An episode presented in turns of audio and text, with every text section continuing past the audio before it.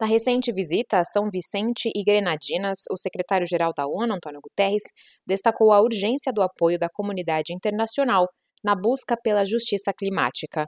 Após sua participação nas discussões da cúpula da Comunidade de Estados Latino-Americanos e Caribenhos, sediada na capital Kingston, ele foi a Sandy Bay neste sábado. Na região afetada pela última erupção do vulcão La Soufrière, em 2021, Guterres ressaltou a velocidade com que o local se recuperou do incidente.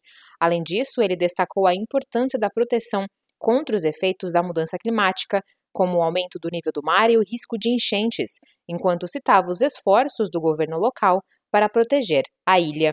Para ele, a comunidade internacional deve levantar financiamento adequado e a baixo custo para permitir que locais mais vulneráveis, como os pequenos estados insulares, possam responder de forma rápida aos impactos climáticos. Guterres lembra que os países insulares estão na linha de frente da mudança climática e, embora não tenham atividades que contribuam com o aquecimento global, eles pagam o preço.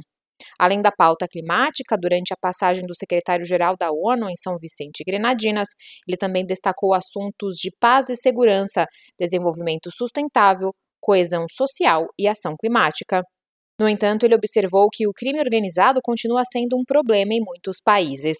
Além disso, o chefe da ONU alertou que a situação no Haiti está piorando a cada dia, pois as gangues mantêm o país como refém e usam a violência sexual como arma. Em outubro passado, o Conselho de Segurança da ONU autorizou uma missão multinacional de apoio à segurança para dar suporte à Polícia Nacional, que o Quênia se ofereceu para liderar.